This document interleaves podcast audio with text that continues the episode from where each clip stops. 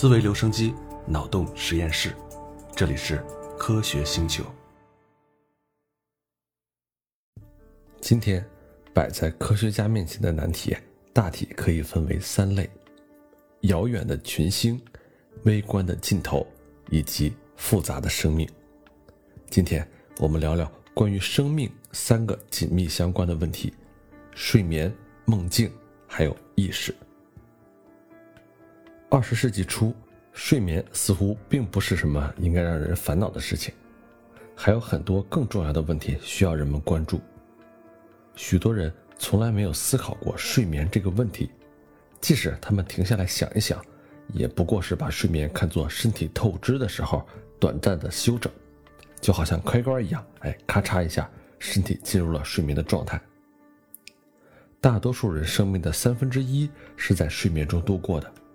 但是它对身体和大脑的影响，我们却几乎一无所知。在我们根深蒂固的文化里面，睡眠可以被推迟，可以被忽视，或者啊干脆用一杯咖啡给它打发掉。但是现在，保持健康的睡眠时间被认为是最好的疾病预防方式。关于睡眠，越来越多的研究结果显示，无论你是否意识到，昨晚睡得怎样。对于你生活的影响，可能远远大于你吃什么、赚多少钱或者住在哪里。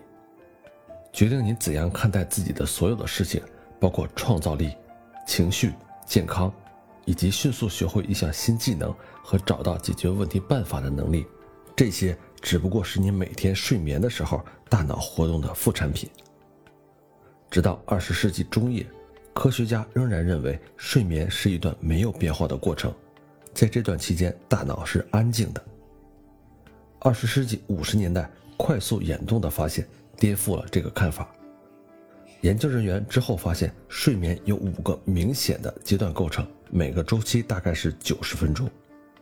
第一个阶段非常浅，人们如果在这个过程中苏醒过来，可能不会意识到自己已经睡着了。第二个阶段的特征则是睡眠特有脑电波的出现。进入这个阶段的人醒来的时候，会知道自己睡着了。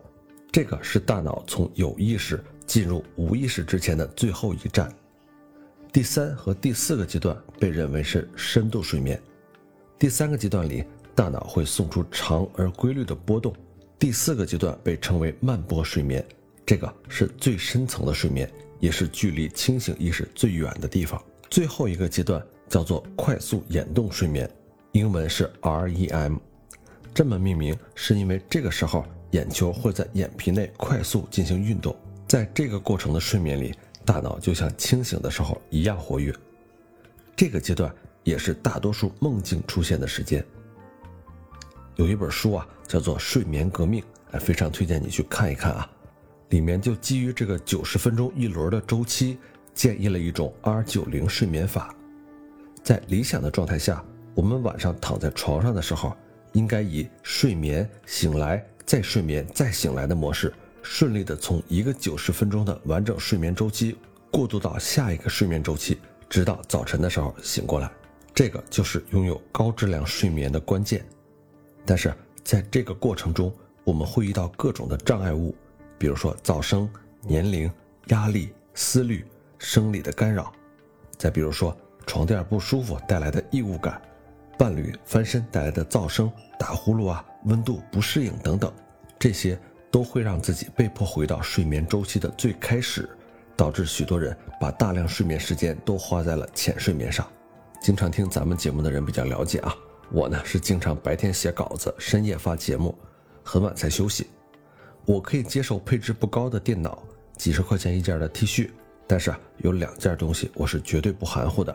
一个呢是白天打字用的键盘，另外一个呢就是晚上睡觉的床垫其实仔细想一想啊，我们把生命的一大半花在这两样东西上，平摊到每个小时的开销，其实真的不算贵。这里呢也给你说几句啊，我选床垫的经历。最早的时候呢是租房子，房东呢给什么床垫就睡什么床垫了，一般呢都不太干净，上面还要铺很厚的褥子，而且呢面料不能拆洗，哎，更谈不上亲肤了。后来呢，有了自己的房子和床，就买了比较厚的弹簧床垫，也是目前大多数家里用的那种啊。嗯，新买的时候还可以，不过睡上一段时间，一翻身啊，就能听到明显的弹簧的声音，而且一段时间过后，弹力就明显不均匀了。睡觉的时候呢，总得躲着一块引起不舒适的地方。后来呢，实在受不了弹簧床垫了，就换了乳胶床垫。不过可能是乳胶的假货比较多啊，买了一张挺贵的。睡了几个月，换床单的时候，发现下面的乳胶啊全都粉化了，一抖床单，空气里全是那个呛人的粉尘，吓得我又赶紧给扔了。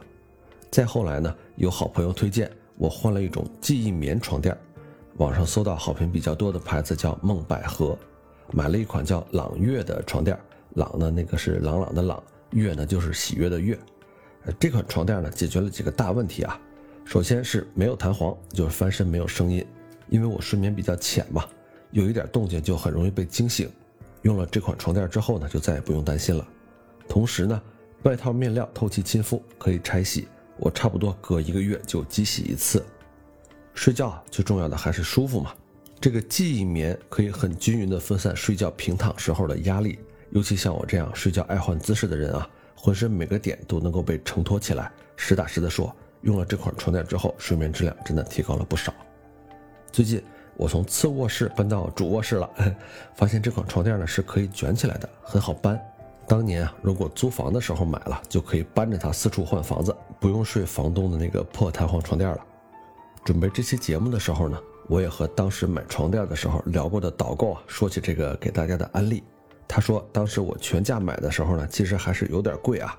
这个月二十五号是梦百合的品牌日，有比较大的减价力度。在这儿呢，也给你安利一下啊。如果想在优质睡眠上投点资，躲过我躺过的坑，可以关注一下二十五号的活动。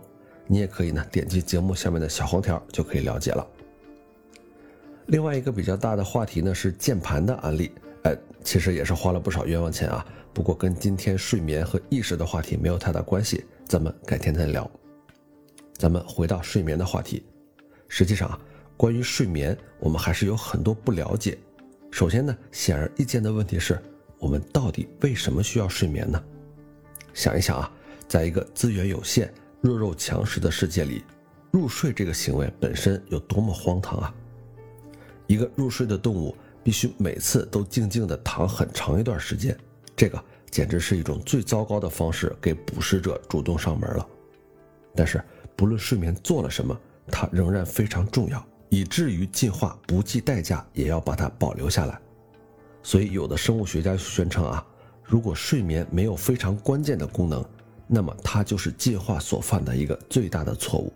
睡眠的功能仍然是一个谜，认为睡眠不过是身体进行休息一段时间，这个说法其实并不完全正确。你要是说休息啊，如果你愿意，尽可以在海滩的吊床上放松休息一整天，但是。如果过了二十个小时，你仍然没有入睡，并且继续下去，你的身体状况就会变得很糟糕。人类每清醒两个小时，大概需要一个小时的睡眠。如果这个比率紊乱的话，身体会本能的进行反应。如果前一天晚上少睡了一个小时，第二天晚上就会睡得更深，直到身体缺乏的睡眠被补充完全。在二十世纪八十年代，芝加哥大学的研究者曾经决定。看着动物被长时间剥夺睡眠会产生什么后果？实验快进行到两个星期的时候，所有实验用的大白鼠都死了。随着没有进入睡眠的时间越来越长，大白鼠的身体开始自我崩溃，它们身上长出一些似乎完全没有办法愈合的奇怪的斑点，还有脓疮，毛皮大块的脱落。不论多少，体重仍然不断的减少。所以呢，研究者决定。对他的尸体进行解剖。让人惊讶的是，他们的器官并没有可以导致这么快迅速死亡的病状。这个谜团呢，一直困扰着科学家。二十年之后，另外一组研究人员决定进行同样的实验，还是同样的结果，还是没有明确的答案。值得注意的是，这里说的剥夺睡眠，仅仅是不让大白鼠睡着，而不是不允许它们休息。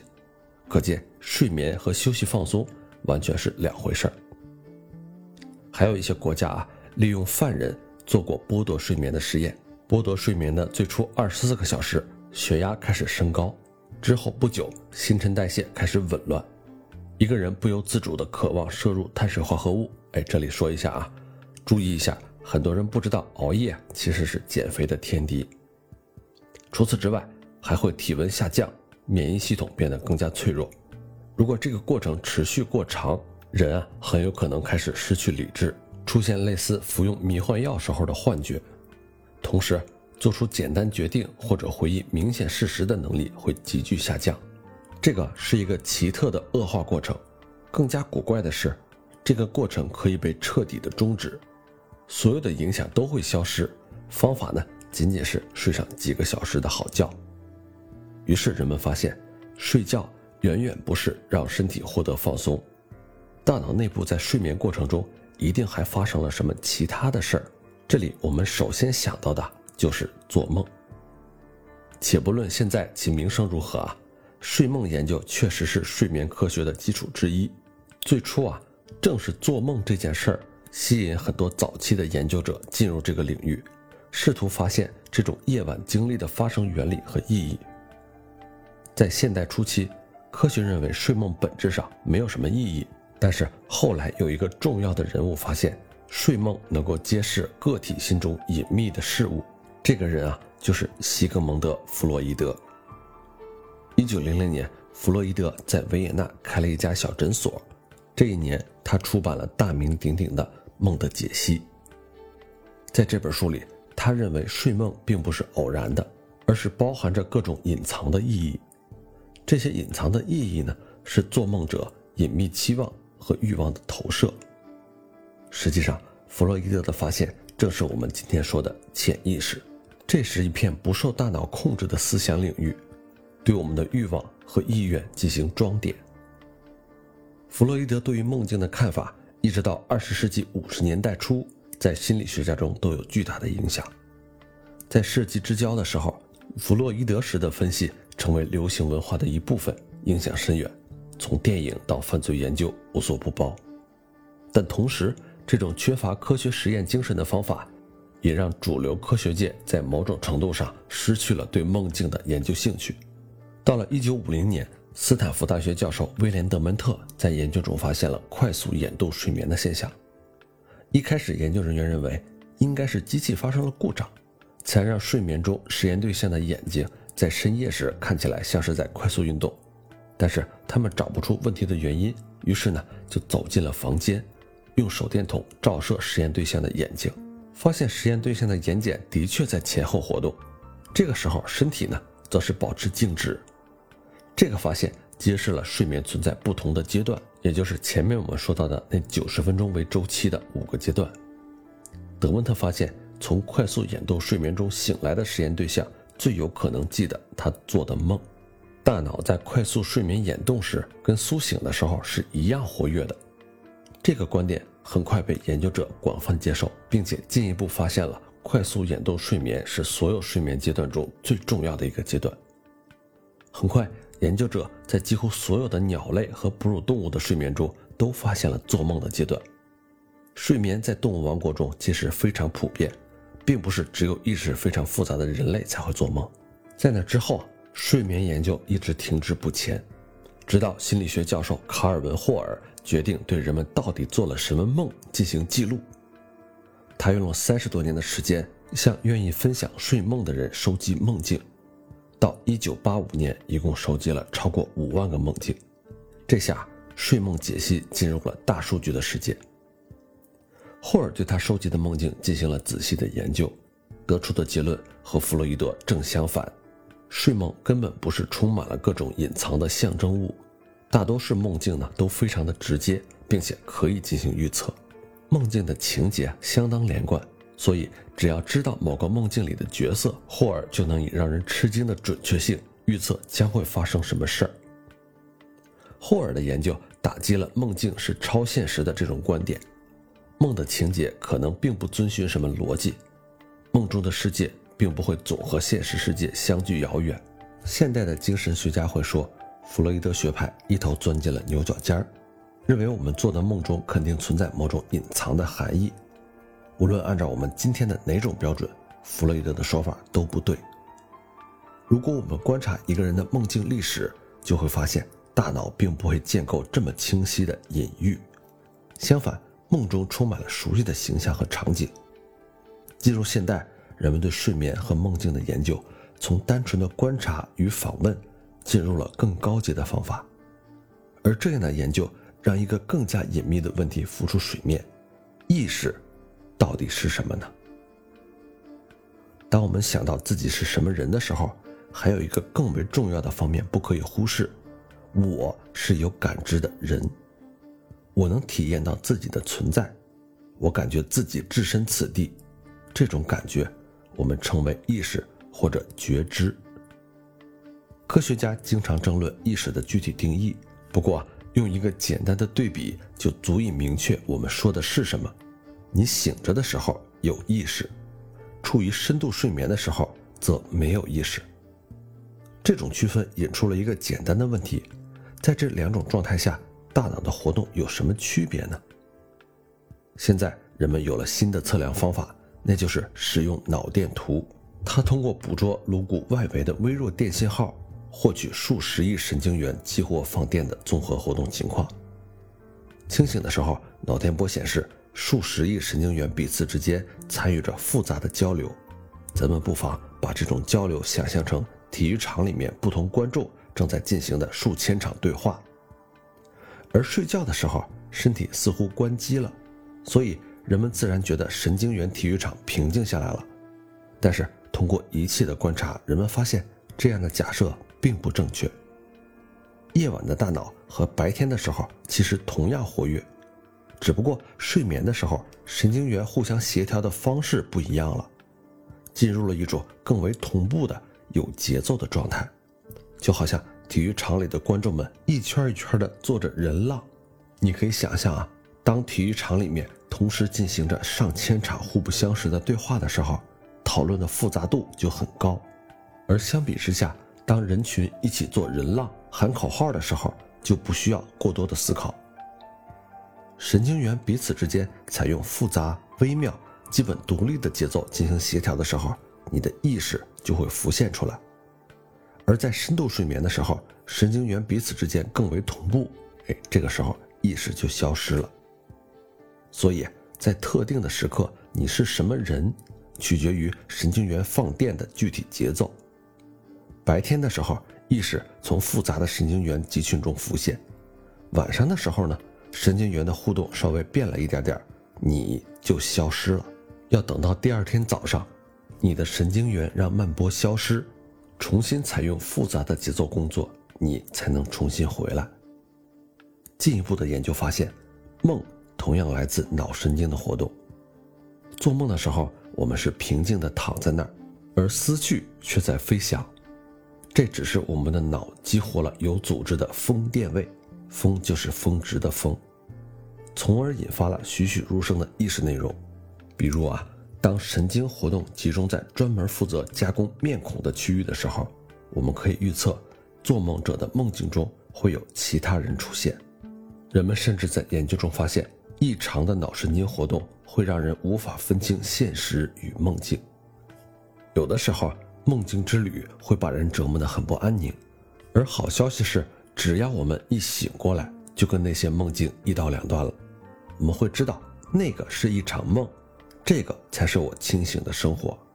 不过有一些人，大概占总人口的百分之一，就没有办法区分梦境和现实。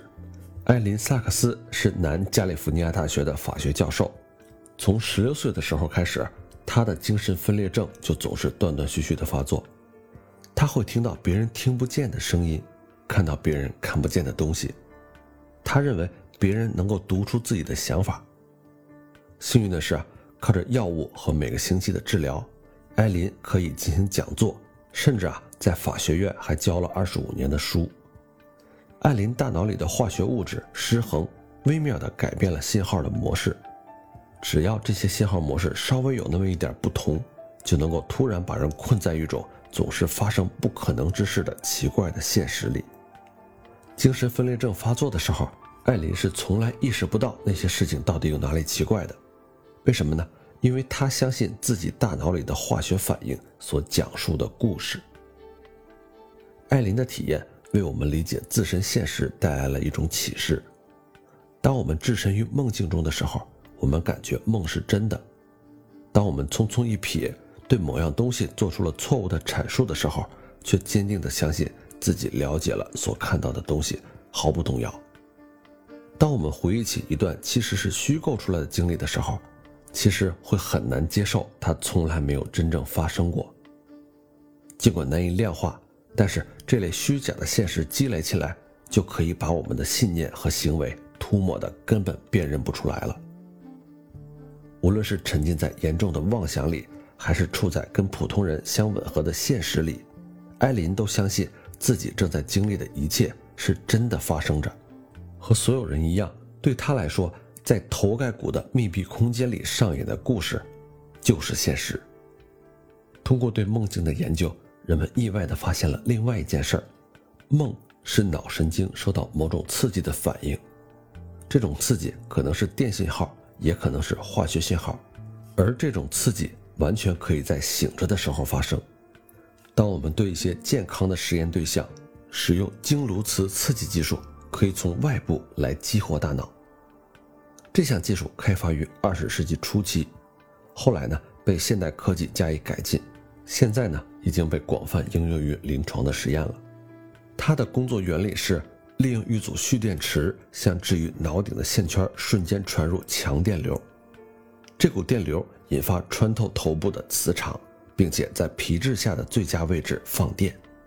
利用这种技术，可以在精确的时间内刺激脑的任何皮质区域。短暂的电流刺激会干扰正在进行的知觉体验，甚至会引起错觉。比如看见一道闪光，这些实验证明脑活动和意识体验之间存在着某种因果关系。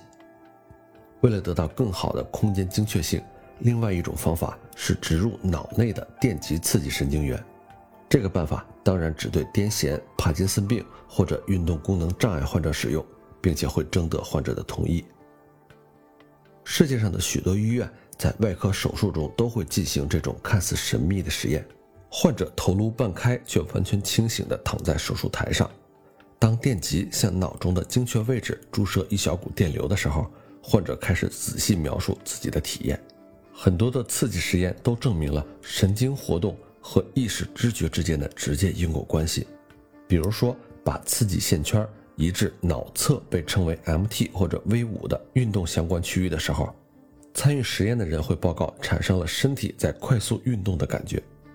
在不同的位置点还可以激活颜色的感觉，在视觉皮质的腹侧人脸区域放置电极加以刺激，会立刻产生人脸的主观知觉，而把刺激挪到前额叶，则会唤起患者过去复杂的体验记忆。一个系统的研究表明，每个皮质位点都对应着专门的信息，比如说脑岛，刺激它会引起一系列不愉快的感觉，比如说疼痛啊。灼热感啊，钉刺感啊，酥麻啊，灼热啊、恶心或者坠落感，而将电极移至皮质深处的一个区域，比如说底丘脑核的时候，同样的电脉冲刺激可能会立即引起抑郁，包括哭泣啊、啜泣啊、单调的语音啊、压抑的身体姿势和阴郁的想法等等。刺激顶叶部分可以引起眩晕，甚至啊会带来灵魂出窍的体验。最近，法国神经学家米歇尔·德斯莫格做了一个让学界吃惊的报告：当他在手术里以相对较低的电流刺激患者的前运动皮质的时候，患者的手臂移动了。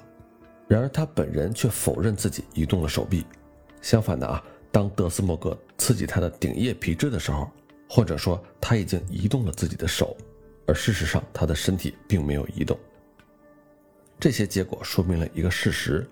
顶叶和前额叶的高级区域与意识体验有强相关性，因为刺激它们可以引起纯粹的主观体验幻觉，而这并不需要建立在客观的事实基础上。于是，我们从睡眠到梦境，再到意识这个最大的谜题，逐渐找到了一个方向。意识觉知是现代神经科学中最让人困惑的难题之一。我们的精神体验和我们的实体大脑之间。到底有着什么样的关系呢？最早啊，哲学家笛卡尔认为，非物质的灵魂脱离大脑，它是单独存在的。他猜测，感官输入进入松果体，松果体是通往非物质的灵魂的门户。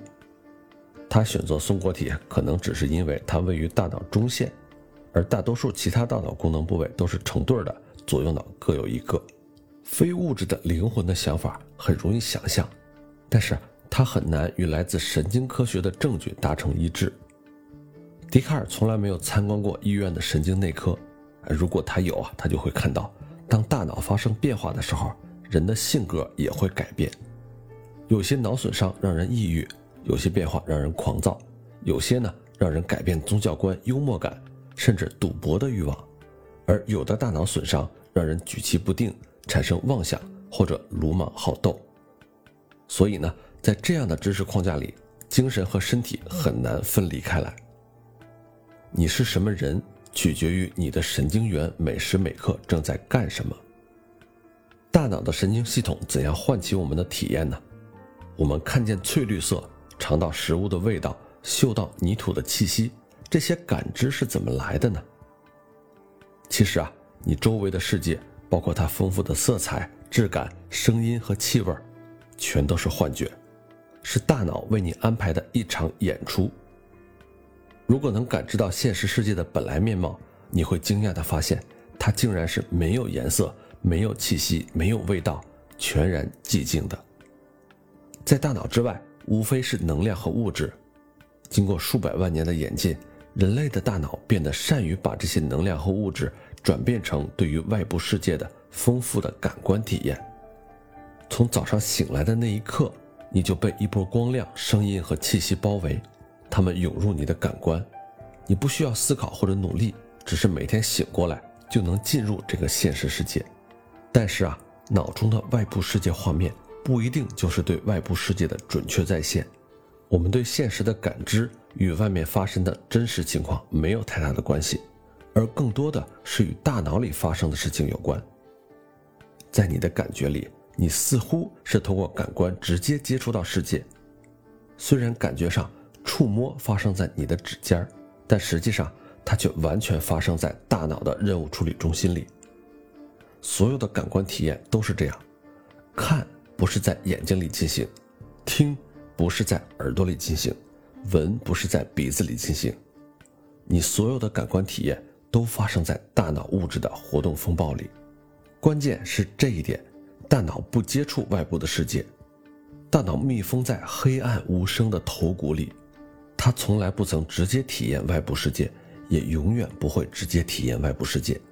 相反，外部的信息进入大脑只有一种途径，由眼、耳、口、鼻和皮肤这些感觉器官充当阐释器，它们检测到各种各样的信息源。包括光子、空气压缩波、分子的浓度、压力、质地、温度等等，然后将它们转化为大脑的统一货币。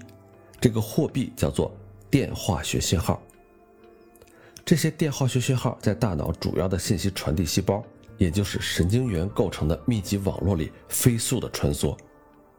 人类的大脑里有上千亿个神经元，在你生命的每一秒。每个神经元都在向其他数千个神经元发送数十甚至数百道电脉冲。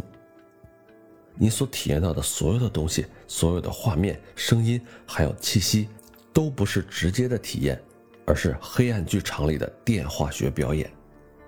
大脑怎样把复杂的电化学模式通路变成对世界的有用的认知呢？它靠的是比较各个不同感官输入的信号。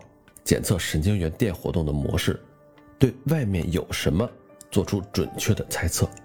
我们认为颜色是周围世界具有的一个基本特质，对吧？但是啊，在外部世界里，颜色实际上并不存在。当电磁辐射接触到物体的时候，人的眼睛捕捉到了它的部分反射。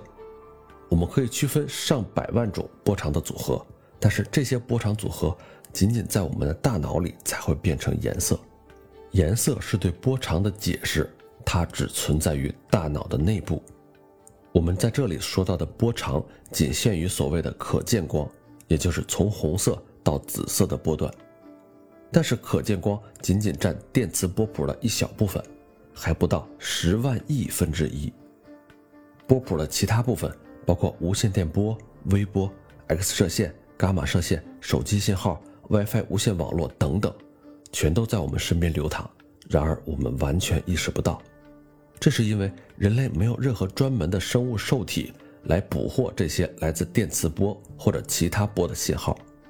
我们所见到的单薄的现实片段是受自身生物能力限制的。每一种生物都获取着自己的现实片段。蝙蝠检测到的是空气压缩波的回波定位，电鳗体验到的世界是由电场干扰所定义的。这些就是它们能够从生态系统中检测到的片段。没有哪一种生物体验到了真实的客观现实。每一种生物经过进化的演变，都只能感知到自己所能够感知的现实的一部分。每一种生物也都认为自己的现实片段就是整个的客观世界。那么，脑袋外面的世界看起来到底是什么样的呢？那里不光没有颜色，也没有任何声音，空气的压缩和膨胀由耳朵捕获，转化成电信号，接着大脑把这些信号转化为流畅的音调以及各种沙沙叮当的声音。现实中也没有气味，大脑之外没有气味这个概念。漂浮在空气中的分子跟鼻子里的受体相结合，由大脑阐释为不同的气味。真实的世界并不产生这些丰富的感觉，是大脑靠着自己的官能照亮了世界。这个所谓的官能，就是藏在意识的冰山之下，更加神秘而庞大的潜意识。人似乎可以毫不费力地认出朋友的脸，开车理解笑话的笑点，决定从冰箱里拿出什么东西来。但实际上，这一切之所以成为可能，完全依赖于意识知觉下进行的庞大运算。在你生命中清醒的每一个时刻，大脑里的网络都在热火朝天地进行着各种活动，数十亿的电信号沿着细胞奔跑，触发神经元之间数以万亿连接的化学脉冲。你对神经元的活动一点都没有知觉，但是你的生活却被它们塑造和渲染。你怎样进行活动？你觉得什么东西重要？你对每一件事的反应，你的爱情，甚至欲望，你所有的观念，这些隐形网络的最终输出，形成了你的体验。在这所有的背后，是潜意识在给这艘船掌舵。你可以想象一下，我和你一起坐在一家咖啡馆里，咱们聊着天儿。你看到我拿起咖啡杯喝了一口，这个动作非常不起眼，基本上不值得一提。但是在机器人的研发领域，人们至今还在仍旧绞尽脑汁儿让机器人顺利无阻地执行这类的任务。为什么呢？因为这个简单的行为是靠大脑精心协调的数万亿电脉冲来支撑的。我们的视觉系统先扫描整个场景，锁定眼前的杯子，多年的经验触发了其他情景下关于咖啡的记忆。我的额叶皮质将信号发送到运动皮质。运动皮质准确地协调整个躯干、胳膊、前臂和手部的肌肉收缩。就这样，我拿起了杯子，一触碰到杯子，我的神经就回到了关于杯子重量、空间位置、温度、手柄的光滑程度等等大量的信息。这些信息通过脊髓向上传入大脑，补充到向下传导的信息里面，就像双向光速上快速行驶的车流一样。这些信息来自基底核、小脑、躯体感觉皮质等等大脑诸多部位的复杂编排。在几分之一秒里，我拿起杯子的持握力量就调整好了。通过海量的计算和反馈调整，我调整肌肉，保持杯子的平衡，把它平稳地顺着一条向上的弧线送到我的嘴边。然而，我对大脑里的闪电风暴丝毫没有察觉。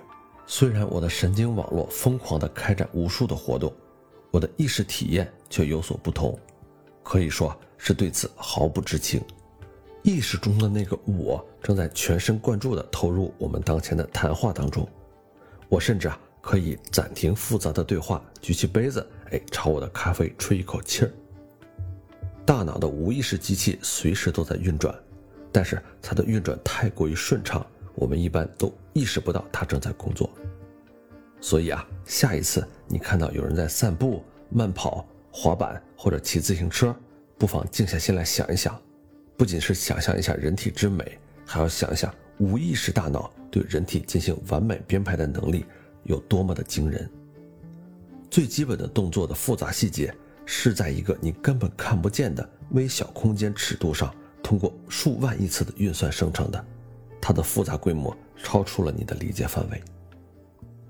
在我们的一生中，人的大脑都在不断的重写，为我们所做的每一个小小的任务建立专用的回路。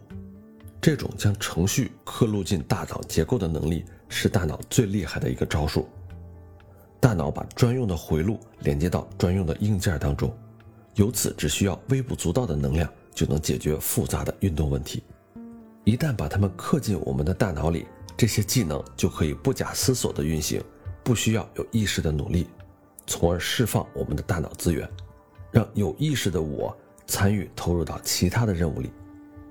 这种自动化带来了一个后果：我们不断学习的技能。沉入了意识可以读取的范围的下面，你不能再查看引擎盖下运行的复杂程序，所以没有办法确切的知道自己是怎么做到某一件事儿的。当你边上楼梯边跟旁边的人说话的时候，你并不知道自己是怎么计算出身体保持平衡所需要进行的数十种微调整，你不知道自己的舌头怎么活动才发出了所用语言的合适声音。到今天。主流科学界对意识与潜意识已经达成了一些共识。以前的人们会主张，如果一个结构或者属性存在，它就必然具有某种功能，而这个并不必然是真的。比如说，梦的功能是什么呢？弗洛伊德对他的愿望满足功能进行了深入的论述，但是啊，梦也许只不过是在快速眼动睡眠期间，丘脑皮质系统输入输出的被阻断意识的。特定的状态，换句话说，梦是睡眠的时候脑部神经特殊活动的副产品，是我们收到某种刺激的一种主观的感受而已。还有一个重要的共识，那就是意识是过程而不是实体。直到今天，仍然有许多概念性的错误，比如说，有人认为意识存在于具体的神经细胞或者大脑皮质的某一层上，而证据表明。意识过程是通过大脑许多区域神经元群体的分散活动状态完成的。某些脑区对于意识很关键，有可能是必须的，但是并不意味着就足以产生意识。另外，某个给定的神经元在这一刻可能参与意识活动，到下一刻却有可能不参与。反过来说，尽管把精神活动等同于意识的思想已经被基于脑的认知论完全摒弃了，但是这并不意味着。潜意识大脑系统就参与人的意识生成，那在这一点上，弗洛伊德认为潜意识是行为来源的观点，其实还是有一定远见的。事实上，皮质系统与记忆系统的丰富互动产生出了局部世界事件，这个也就是我们的梦境，而我们的潜意识也许只是负责解释梦境而已。尽管有这些阶段性的进展。但是我们对意识的研究还在很浅的地方徘徊。睡眠的关键功能是什么？梦境与意识有怎样的神秘关系？未来这些谜题如果能够揭开，等待我们的也许是了不起的惊天发现。其实啊，这一期的内容还挺适合催眠的。最后，祝您晚安，做个好梦吧。